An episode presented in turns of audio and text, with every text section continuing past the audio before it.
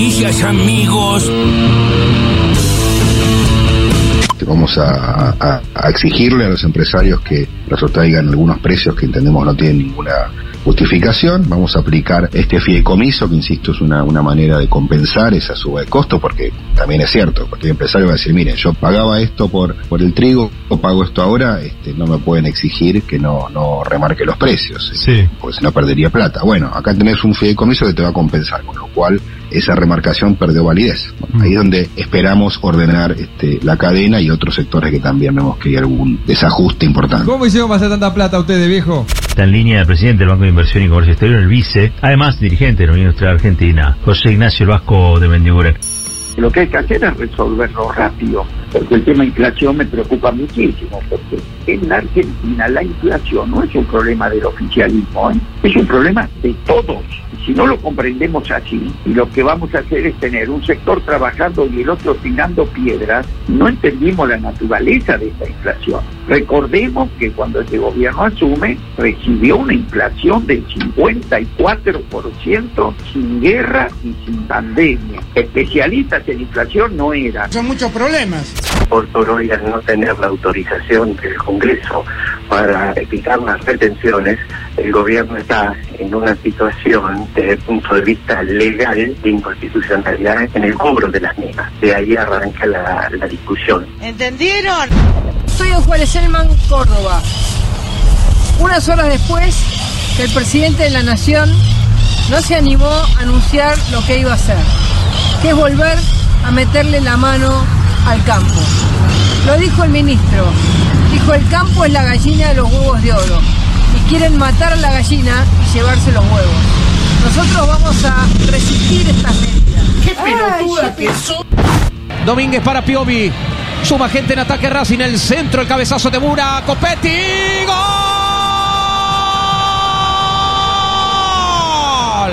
¡Gol!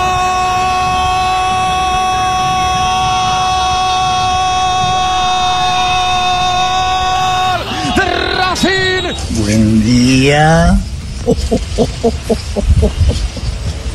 Uh, hermosa mañana, ¿verdad? Vázquez. Quería jugar con Villa. Se queda Armani. Quiere cubrir Pires. Villa, Villa, Villa.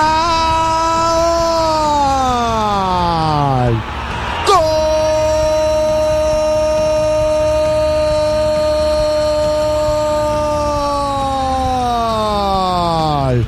¡De Boca! Hay muchas críticas eh, después de este partido, obviamente, guiándose como siempre por el resultado, por González Pires y tal vez por eh, la falta de peso ofensivo teniéndolo a Julián solo arriba. ¿Tenés alguna autocrítica? ¿Cómo lo ves vos? ¿Cómo lo analizás? ¿Es una pregunta o es una opinión tuya? Muchos piensan o hay una muchos voz piensan, encontrada. muchos esté piensan. González ¿Es una opinión o es una no pregunta? Maidana. Habla por vos, no por No, lo que no, muchos piensan. Es una opinión y una pregunta. Saber qué autocrítica haces y tal vez podría jugar otro reemplazando, porque ya con San Lorenzo tuvo errores González hay, hay Pires. que, hay que mantener la senería. No ves eh, más allá, es un partido, es simplemente un partido. No es que Héctor Tranquilo, Martínez tiene tranquilo. mucha Es diferencia. que a mí no me confunde eh, esta- estas situaciones. Una derrota, un, un resultado adverso. Serenidad.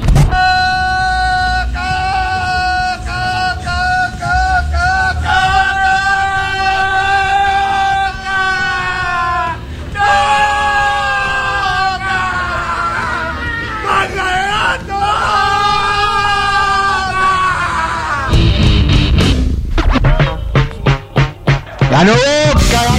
Ay, qué lindo que es el fútbol. Sobre Sí. todo cuando te va bien, ¿no? Cuando tenés buenas noticias. ¿Qué Sí. era eso último de Boca? Era Boca, un Boca? video que subieron a Instagram, eh, creo que era Chelo Weigan, Salvio y, al- y a un par más. Ah, mira.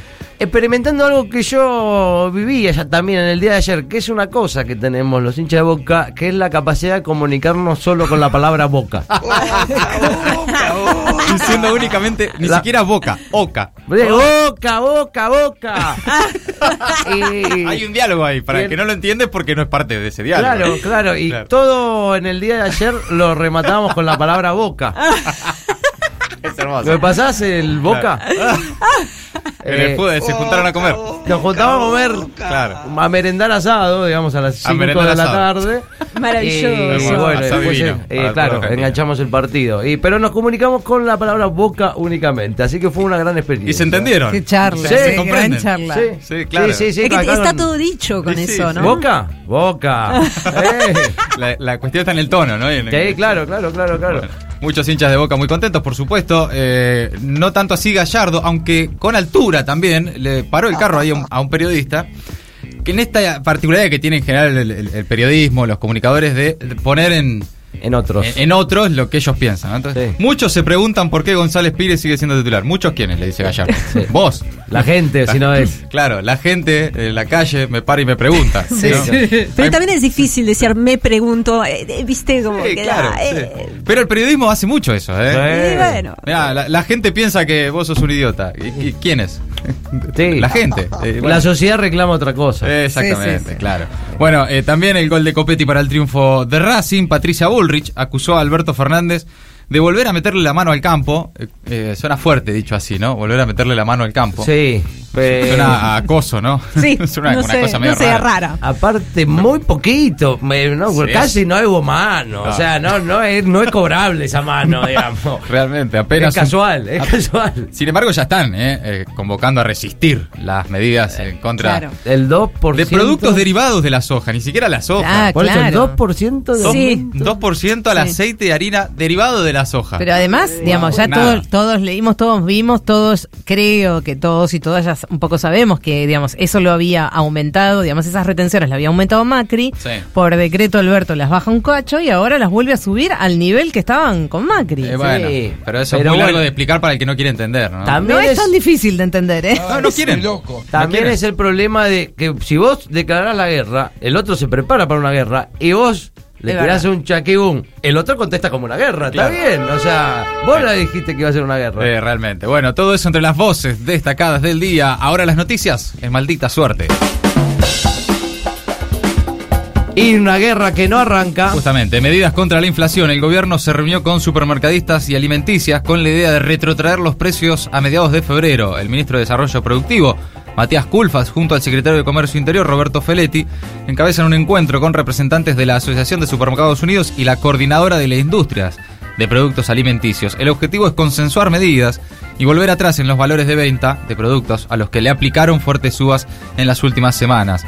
El presidente anunció la declaración de guerra la inflación tres días antes de comenzarla, por lo que se detectó una rápida remarcación de precios, así por las dudas. Ayer el ministro Matías Culfas aseguró que el gobierno exigirá a los empresarios que los retrotraigan si no tienen justificación. Feletti, por otra parte, trabaja en la renovación de precios cuidados que vence el 7 de abril.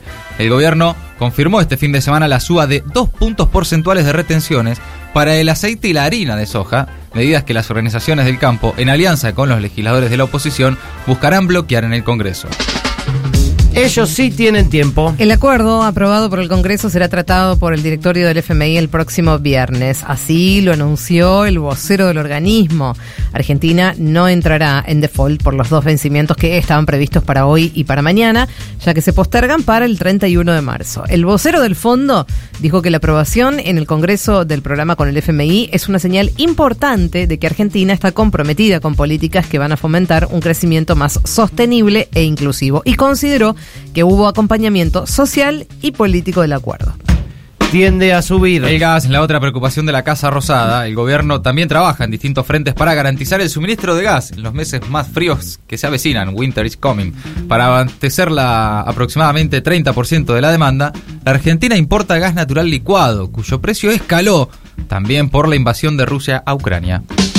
Otra discusión en puerta. Mañana el Senado debatirá la reforma del Consejo de la Magistratura, el proyecto enviado por el Poder Ejecutivo y sobre el que girará la discusión en las comisiones este martes, propone elevar de 13 a 17 los miembros de este organismo. Aunque está previsto que el debate siga el miércoles, es posible que este mismo martes ya cuente con dictamen. Según el fallo de la Corte Suprema del 16 de diciembre, el Congreso debe sancionar una nueva ley antes del 20 de abril para reformar el Consejo o este volverá a su composición previa con 20 miembros.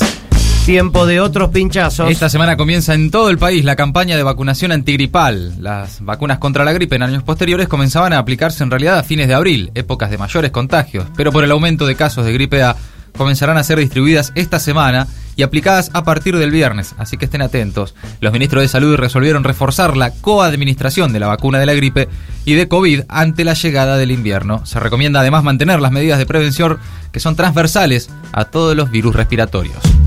Una injusticia que lastima. Crece el repudio por los tres jóvenes considerados hijos del poder absueltos por la violación grupal en Chubut.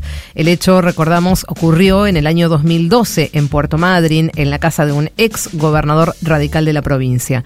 No los condenaron por falta de pruebas y principios de inocencia. Hay marchas y hay protestas. La ministra Miki Vainilla. Más expresiones estigmatizantes de Soledad Acuña, otra vez, ahora contra los trabajadores estatales. ¿Qué dijo? El Estado termina siendo el único lugar donde consiguen trabajo las personas que no estudiaron. Tranqui, la ministra de Educación porteña, referentes sindicales y académicos salieron a responderle. Por otra parte, las cifras oficiales la desmienten, ya que casi el 48% de los estatales tienen estudios universitarios completos. Hay una guerra que no empieza y una guerra que no termina. Ucrania rechazó el ultimátum de Rusia para entregar la ciudad de Mariupol. No se puede hablar de rendición de ningún tipo, es lo que dijo la viceprimera ministra ucraniana, que además denunció una manipulación deliberada y una auténtica toma de rehenes. El encargado de exteriores de la Unión Europea, Josep Borrell, calificó el asalto a la ciudad bombardeada desde así casi un mes y donde cerca de 350.000 personas están atrapadas como un enorme crimen de guerra. Maldita suerte. Agregamos una hora porque nos quedaban un montón de boludeces afuera.